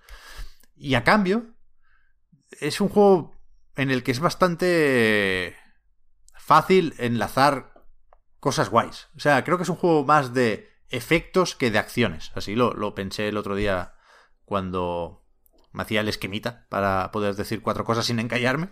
Y, y, me gusta eso. O sea, cuando tú ejecutas a un enemigo hay una onda expansiva que puede que aturda al enemigo de al lado. Y joder, las dinámicas se van encadenando de una forma que da bastante gustico. Lo que pasa, insisto, que esto es todo horrible. O sea, te quieres arrancar los ojos todo el rato mientras juegas. No, no. Quiero, quiero mods para este juego y quiero otro nombre y quiero que sea otra cosa, pero hay base en el diseño. No sé si hay esperanza, pero hay base en el diseño. Las sinergias en cualquier juego quedan súper bien y dan el gustito ese que dice. Así que eso es una base importante y creo difícil de, desarrollar, ¿no? Sí, sí, sí. Pues algo bueno tienes, ¿eh? Combate contra el jefe final está medio bien, porque también cuando absorbes ataques tú puedes o reducir el daño a cero, vaya, si te lanzan lo que sea. Eh, si lo paras bien, no te hace ningún daño. Pero es que además, cuando hacen magias, que les aparece en, la cabeza el nombre del hechizo, como en todos los Final Fantasy, ¿no? Con lo cual puedes anticipar un poco el movimiento del rival, puedes absorber esa magia y usarla tú. Con lo cual, aunque no tengas equipado pues el hechicero, puedes lanzar bolas de fuego si te las han lanzado a ti antes, ¿no? Y evidentemente hay otro sistema que no he mencionado porque lo doy por hecho, que es el de las debilidades y el daño elemental, con lo cual es eso, hay varias cosas interconectadas sin reinventar la rueda en ningún momento, ni por asomo, pero con no sé, con, con Sí, cierta profundidad interesante. Sí, y con cierto oficio. O sea, han aprendido a hacer este juego, claro. Llevan dos niños ya, esta gente. No sé, yo lo has dicho de bajona, pero no suena en realidad. Todo lo que has dicho suena relativamente bueno. Es que es muy duro de ver, pero muy duro. O sea, yo me pasé la demo, sí. Pero la dejé tres veces convencido de que no iba a volver nunca jamás, ¿eh? Al final caí porque, mira, porque yo tengo también mis problemas, pero. no quiero defender este juego más de lo necesario. Sí abro la puerta a la posibilidad de que se vaya ganando a la gente se nos vaya metiendo un poquito en el bolsillo como, como creo que hizo Nio. Pero bueno, yo estoy con poco de ganas, un poco de ganas. Sí que es muy pesado el loot, es muy pesado, muy pesado. Te sueltan mucho loot y tienes que... No tanto como en Nio, que yo dejé de jugar al 2 por esto. Pero sí que cada 2 por 3 estás mirando, venga, a ver si esta espada es mejor, a ver si ahora me cambio los gallumbos. Eso es un poco pesado. Pero supongo que es al, al, principio, sobre todo, ¿no? Cuando todo lo que sueltan los enemigos es mejor que lo que tienes. Luego ya pues una de cada 20 espadas será mejor que la que llevas. Pero bueno. Y Final Fantasy VII Remake, que se me olvidó ya que había salido estos días, porque con esto del E3 más o menos logró asomar Ratchet Clank, una dimensión aparte, que también nos, lo mandaron antes y ayudó eso, pero había olvidado completamente lo de la pobre Yuffie. Eh, ni siquiera he probado la versión de nueva generación, o de PlayStation 5, porque de momento solo está ahí, de este Final Fantasy VII Remake. Lo quiero hacer, pero no, no tenía necesidad de importar la partida. Yo quería ir a lo nuevo, que es este DLC, esta Intermission, protagonizada por, por Yuffie. Y que al final lo, que hace es recordarnos lo bueno y lo malo de Final Fantasy VII Remake. O sea, es, es un juego de altibajos y es un DLC de altibajos. Los altos, pues que el diseño de los personajes y la representación de los personajes es brutal y le saca todo el partido y, exprime como yo no he visto en mucho tiempo el carisma y el misticismo de estos personajes que son todos icónicos. Eh, algunos más y otros menos, ¿eh? Yo como casi todo. Pues me gusta Cloud, me gusta Red 13, Yuffie, pues ni fu ni fa. Y en este DLC, o sea, podría protagonizar tres sagas, Yuffie. O sea, muy guay el personaje, muy guay. Lo que pasa es que dura, dura cuatro horas. O sea, lo de protagonizar tres sagas ya se verá. Pero este DLC es, es, es, eso y es cortito y... Cuidado, yo, yo tenía prisa por pasármelo porque yo mm, tenía muy claro que no iba a entretenerme con el Fuerte Cóndor, que es este juego de mesa. Puedes competir con varios NPCs durante el juego, pero yo eso, lo siento, no, no sé hacerlo. No, no, no juego al Gwent en The Witcher 3. Los juegos de carta y de mesa dentro de un videojuego a mí no me entran nunca, nunca, nunca. No es problema ese de Final Fantasy VII Remake. Pero El diseño de las misiones es regulero, no ayuda especialmente el que se reaprovechen tantas localizaciones, porque esto transcurre en paralelo a una parte de la historia de Final Fantasy VII Remake y pasas por el sector 7 y te infiltras en unas instalaciones de Shinra. Y a mí me cansa un poco este rollo industrial. Creo que hace poco por justificar el cómo han troceado Final Fantasy VII, ¿no? Porque la, la, la, parte esta de, de, Shinra y de Mako y de Midgar, pues eh, cuando dura poco, cansa poco, porque luego te vas a otras localizaciones muy variadas, pero aquí es que es demasiado rato ya en Midgar. Ya nos fumamos todo el remake y ahora volver ahí no es, no es, dentro del juego no es un mundo especialmente vivo, ni rico, ni interesante. Y joder, yo qué sé, yo prefería un DLC en Wutai, en el poblado natal de Yuffie, que en Midgar. Pero bueno, exigencias del guion, supongo. La cuestión es que la otra cosa muy, pero muy positiva es el sistema de combate. Que a mí me sigue alucinando y como cada personaje es más o menos distinto, no tiene nada que ver controlar a Barret o controlar a Cloud o a Tifa o a Eris, eh, pues es muy interesante ver aquí cómo controlas a Yuffie, porque es la única a quien controlas, ¿no? Te acompaña otro muchacho cuyo nombre no recuerdo, Sonon, creo, quizá, puede ser. Pero no le controlas a él. Puedes dar instrucciones, pero no puedes cambiar y correr con él. Entonces, claro, Yuffie tiene que ser aquí un poco Juan Palomo. Y hace de todo, la muchacha. O sea, cambia el daño elemental de su arma, esta especie de boomerang o de cruz arrojadiza. Puede atacar eh, a distancia o cuerpo a cuerpo de una forma muy espectacular y cambiando de una manera muy sencilla entre una cosa y la otra. Tiene habilidades muy guays. Es, es un espectáculo el combate de Final Fantasy VII Remake. Y en esta intermisión, aunque el desarrollo de las misiones o de la misión y media es poco imaginativo, sí, sí hay mucho combate. O sea, en parte porque ganan tiempo y porque no, no sé, a nadie le, molesta en este juego, creo yo, pues combates virtuales, se entretiene un poco por ahí. mete más combate del que tocaría por ritmo, pero no me parece mal, porque también mete más combate premium, por decirlo de alguna manera, ¿no? Hay algunos jefes en Final Fantasy VII Remake que tienen varias fases, que cuelan como unas pequeñas cinemáticas en medio del combate para darle un cierto dinamismo ahí. Y hay varios de esos. En, te diría que mínimo tres, no recuerdo si cuatro. Pero, joder, es que se disfrutan un montón. Un montón. El combate me flipa, me flipa. Y todo lo de seleccionar las materias y mejorar el arma, bla, bla, bla. Todo eso está, ¿eh? Todo lo que estaba en Final Fantasy VII Remake está aquí también. Aunque, joder, me fastidia un poquitín no haber jugado ahora a Final Fantasy VII Remake. Porque cuando pones esta intermisión, que la puedes seleccionar desde el menú principal sin tener que importar la partida, no hace falta terminar el juego para poder jugar a esto, te dice, oye, que el juego es el otro, ¿eh? aquí no hay tutorial. O sea, te tienes que acordar. Sí te explica lo básico, pero no... O sea, da por hecho que tienes fresco Final Fantasy VII Remake y si has comprado la versión de Play 5 que ha salido ahora, pues guay. Pero si lo jugaste hace un año y pico en Play 4, a lo mejor no lo recuerdas tanto. Pero vaya, no, no es un problema grave. No es un problema grave. Y el tema es que se está hablando mucho del final, y a mí me parece que no dice nada. O sea, hay un cliffhanger. ¿En qué sentido? Que no, que no. Que es un poco la sorpresa porque sí. Y que no. No da pistas sobre el futuro de Final Fantasy VII Remake. Sobre la siguiente parte, o el siguiente DLC, o el prólogo de lo que venga después.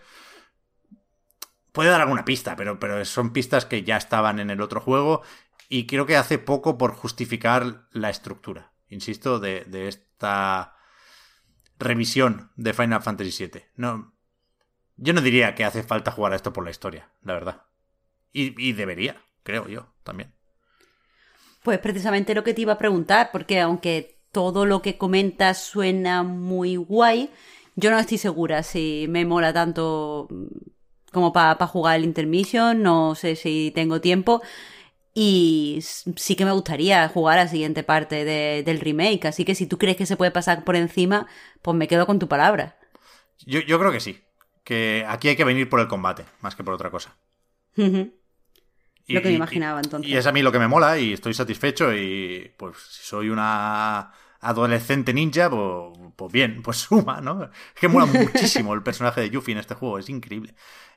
Por supuesto, no lo he comentado, pero incluso con la potencia extra de PlayStation 5, que no tiene ningún sentido. Hay como un par de momentos en los que intentan justificar que esto no está en Play 4, poniendo muchas cajas que puedes romper, como diciendo, hostia, las físicas, ¿eh? Esto en Play 4 no cabe. Quítalo todo, o sea, quita la sección entera. Quita las cajas, el ascensor, la carretilla y la madre que la parió. Pero esto cabía en Play 4. Pero, más allá de eso, conviven, como en el juego entero, digamos, eh, los graficotes increíbles en los personajes importantes y eh, los gráficos de Play 3, si me apuras, en partes del escenario, en algunas texturas chunguillas y en algunos NPCs. Es muy raro esto, ¿eh? Muy raro esto. Sí. Bueno. Pero bueno, yo estoy contento. me lo pasé esta madrugada del tirón y ha sido una noche fantástica. Pues me alegro, me alegro. Parece que en realidad tú estás encantado con todo lo de Final Fantasy, Pep. Yo sí. El Nomura es mi padre, ahora, mismo. Bien, bien, bien, bien. Estupendo. De aquí me voy al Kingdom Hearts 3, Marta, que no sé por qué no lo supe no, Pep, no, en su momento. No hace falta, no hace falta. Nos podemos quedar aquí. Y ya está, y he jugado también al Guilty Gear Strive, pero no, no he jugado lo suficiente y, y, y, nunca tengo claro cómo hablar de juegos de lucha, porque creo que la opinión de alguien que no pretende jugar mucho online y que no sabe cómo valorar lo que aporta y deja de aportar esto a la escena competitiva. Eh, no sabría qué decir. Me lo tengo que, preparar para mezclar un poco lo, que dicen los que saben con lo que puedo llegar a disfrutar sin, sin fliparme mucho. Pero, joder, es la hostia, ¿eh? Si, si os gusta la lucha, si os gusta la saga, es súper espectacular. El otro día leía un artículo en Kotaku que decía Guilty Gear Strife es demasiado estiloso para su propio bien. Y pensé, ¿qué parlas?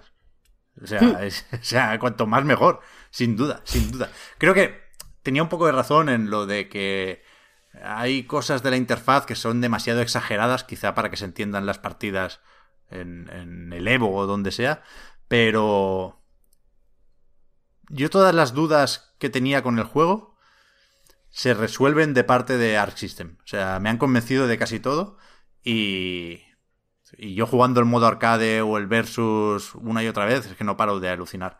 Ahora me estoy haciendo, estoy intentando que sea mi main Ram Lethal Valentine. Que no lo esperaba para nada, pero me gusta muchísimo este personaje en este juego. Y en eso estamos. Es un poco difícil aprender a jugar. A mí el tutorial no me entusiasma. Porque es de los que intenta enseñarte cómo se juega a un juego de lucha, el que sea que está bien eso, ¿eh? Te explica vocabulario y nociones básicas que puedes aplicar aquí y en Street Fighter también. Pero a mí es que sin los desafíos, igual no los he encontrado porque los menús son bastante catastróficos. Pero a mí me gustan los desafíos de combos, de coger a este personaje y aprender 6, 7, 8 combos o recursos que me sirvan con él. Sí hay Hostia, perdona Marta, me estoy envalentonando, ¿eh? pero es que no sé si hablaré otro día al final de Guilty Gear. Y, sí, sí, dale, dale, dale. Lo cuelo aquí. Si hay algunos desafíos que te dicen, pues evita este ataque y contraataca después. Y puedes elegir con qué personaje quieres aprender a hacer eso. Pero me falta como en Street Fighter o como en Dragon Ball Fighters, por no marcharnos de Arc System, pues decir, mira, yo ahora me cojo, ahora quiero que mi main sea Rambleth al Valentine. Eh, enséñame, enséñame a jugar con ella. Y creo que esto no está. Y me, sorprende un montón. Pero vaya. Tan bien como, como pintaba, mejor que en la alfa y tan bien como en la beta. Y lo del rollback netcode para jugar online es pura magia. Realmente no hay marcha atrás. es como jugar con, con, el segundo jugador en el sofá. Brutal. Impecable. He echado 10, 12 partidas online quizás. Y todas, todas, todas indistinguibles de una partida local.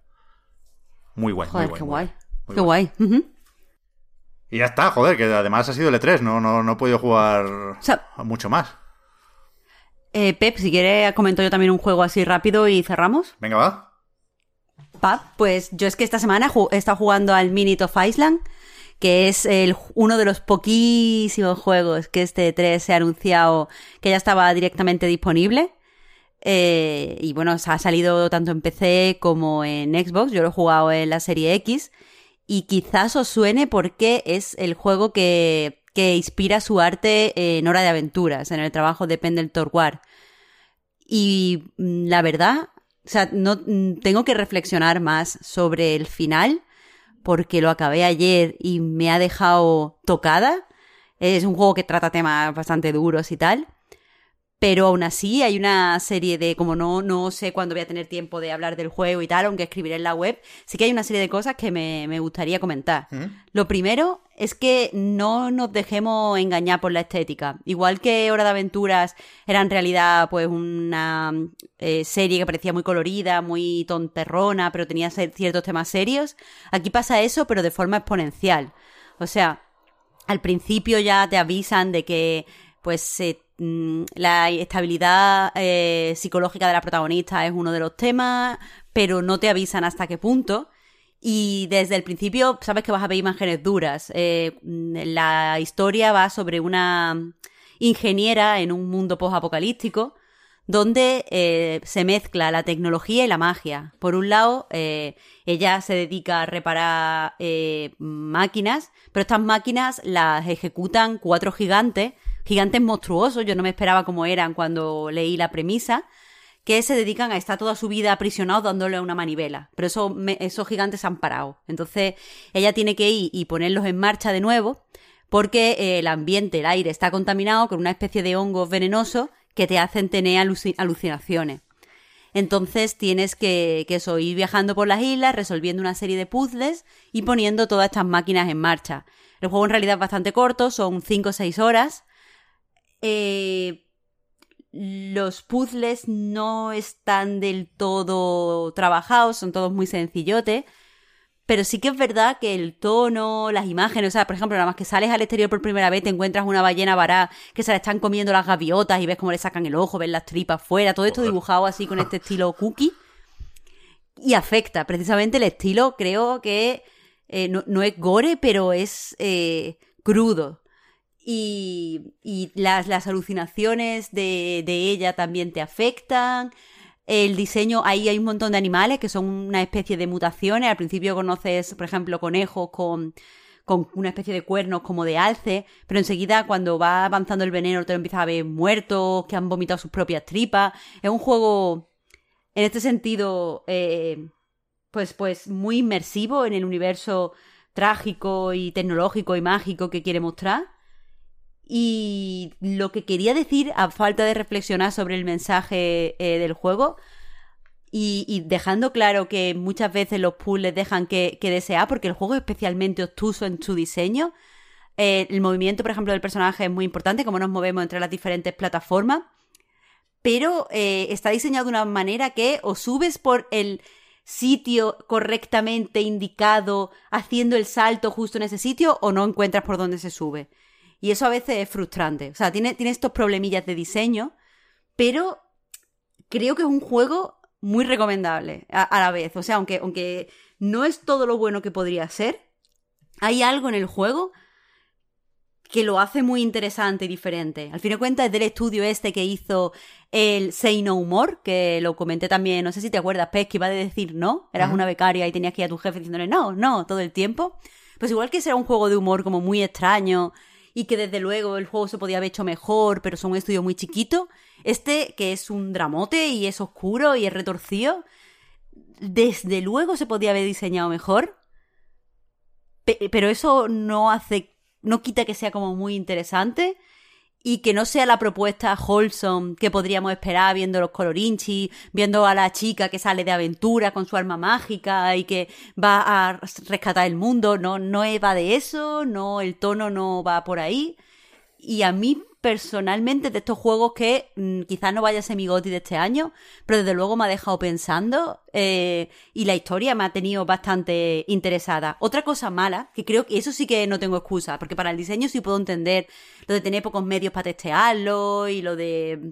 Puedo entender muchas cosas, eh, eh, los puzzles, el no querer complicarlo demasiado porque no es el centro, todo eso lo puedo justificar. Pero hay una voz en off, una narradora, que, aunque tiene una voz muy bien escrita, muy literaria, muy inmersiva, el hecho de que todo el tiempo el juego nos pare, inicie como si fuera a empezar una cinemática, poniendo estas bandas negras, nos diga una tontería, muy bien escrita, pero una tontería al fin y al cabo, y después tenga que volver a hacer la animación de volver a jugar, todo el tiempo se hace muy pesado. Eso no puedo justificarlo. Sería mucho más interesante si pudiéramos escuchar a la narradora simplemente mientras nos movemos. Y creo que esto es algo que si Minute of Highlands hubiera sacado una demo eh, con más tiempo podrían haber eh, evitado. De nuevo, me ha parecido muy interesante. Por eso no, no, quería dejarlo pasar, aunque todavía no tuviera un discurso bien formado eh, en relación a su final. Guay, guay. Lo tenía más o menos localizado, pero no, o sea, básicamente el, arte, esta muchacha con esta especie de túnica amarilla subida a una roca en forma de calavera. Bueno, una calavera de un bicho muy grande también puede ser, claro. Pero, pero no, era, no, era consciente del tono y me, gusta lo que dices. Me gusta. Hablando, por cierto, de Pendleton Ward y de Hora de Aventuras, ¿viste el Oli Oli Wall? Que estuvo también no sé si en alguna conferencia L3 o, hizo coincidir algunos avances con L3, pero ha habido vídeos nuevos del Oli Oli Wall y, es increíble. Me parece la hostia.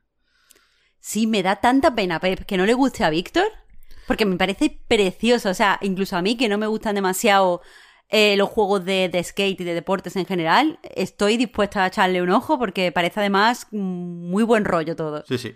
Yo creo que juega a eso, ¿eh? que, que va a intentar pescar a gente que no picaba necesariamente por la premisa única del juego de skate. Eh, yo decía ayer en Chiclana que prefiero un juego divertido a un juego de skate y creo que eso es lo que nos intenta vender Oli Oli Wall. Pero yo estoy convencido de que, a la que lo pruebe cinco minutos, Víctor va a caer también. O sea, no, no puede ser peor. Aunque el reclamo sea otro, o pueda acercarse como un lobo con piel de cordero, yo creo que no va a ser peor juego de skate que los otros Oli Ya, pero es que te recuerdo que Víctor, cuando lo vimos, dijo que no le gustaba la estética, que él prefería la estética anterior. Ah, pero se va a cambiar. Bueno, bueno, yo espero que sí, porque es muy bonito. Supongo que podrás elegir personaje o editar avatar o algo así, a la que pueda hacerse algo de su rollo, a la que pueda patinar siendo un plátano o algo así. Ahí cae. Yo creo que sí. espero que sí, espero que sí.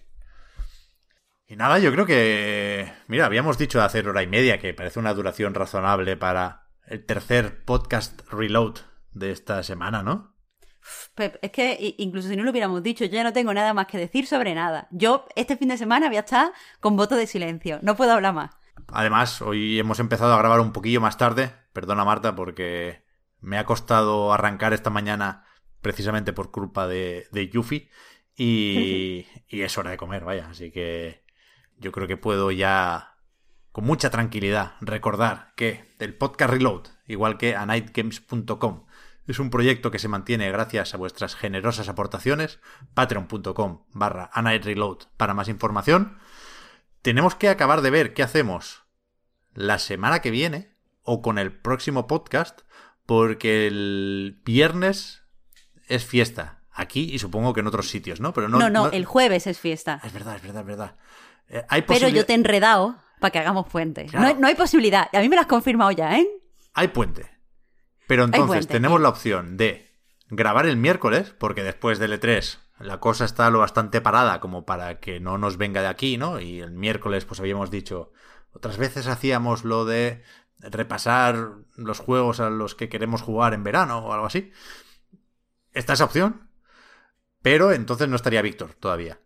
Está también la opción de esperar que Nintendo presente la Switch Pro pasado mañana y el miércoles grabar, pasado mañana no, que sería domingo.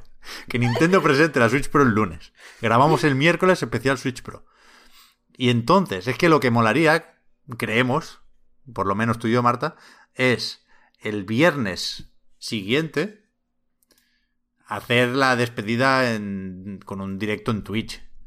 ¿no? Porque ya es el primero a, ver, mes. Lo, voy a explicar un poco mejor, que yo creo que lo he explicado un poco mal. Lo que estamos proponiendo, gente, que Pepe es que no lo está diciendo, creo, claro, es que como el 25 es fiesta y a lo mejor el 23 no tenemos nada interesante que grabar porque lo de la Switch Pro no es muy seguro y aparte no está Víctor y Oscar todavía no tiene su micro, como ha dicho Pepa al principio, lo que estamos pensando es dejar la semana que viene libre, que ya hemos grabado mucho contenido y que de todos modos tenemos preparadas pildoritas, y el que sería el viernes 2, que es principio de mes y como todos los meses al inicio tenemos un directo, hacer ese directo con Víctor, con Oscar y con los juegos que vamos a jugar de vacaciones.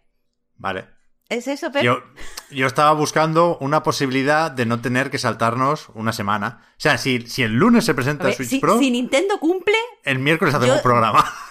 Por supuesto, o lo hacemos el mismo lunes si tú quieres. Si se presenta la Switch Pro, Vale. paralizamos todo lo que pase y grabamos. Vale. Lo que te digo es que si no se presenta y no hay tampoco actualidad jugosa, pues esperamos y lo hacemos en directo con Víctor. Yo creo que sí. Bueno, tampoco lo hemos hablado, o sea, no lo hemos hablado de esto ni con Víctor ni con Oscar, ¿eh? Pero bueno, está un poco en el Pero Tú aire. eres, tú eres el jefe, tú eres el jefe. La Pepcracia. Ya, pero yo no hablo nunca con nadie. De hecho, lo del micro no se lo he dicho a Oscar todavía. Se va a enterar ahora. Cuando escuche esto. Pero vaya, es un regalito al final. Eh, vale, vale, lo miramos. En cualquier caso, lo que sí tenemos que hacer hoy es la prórroga. Así que vamos a ver qué se cuentan los patrons para responder algunas de sus preguntas a modo de agradecimiento. Y está pendiente el preguntitas también. De junio, que va a ser de julio. Es pero verdad. bueno. Uf, pero bueno, entenderán los Patreon que es que hemos tenido un fin de mes que, uff, Sí, sí, pero bueno, esto queda aquí apuntado. No sé cuándo nos volveremos a escuchar, pero hasta entonces, muchas gracias por el apoyo, por seguirnos y ayudarnos a mejorar. Y gracias también a Marta por haber estado aquí una semana más. a ti, Pep. Chao, chao, hasta la próxima. Hasta la próxima.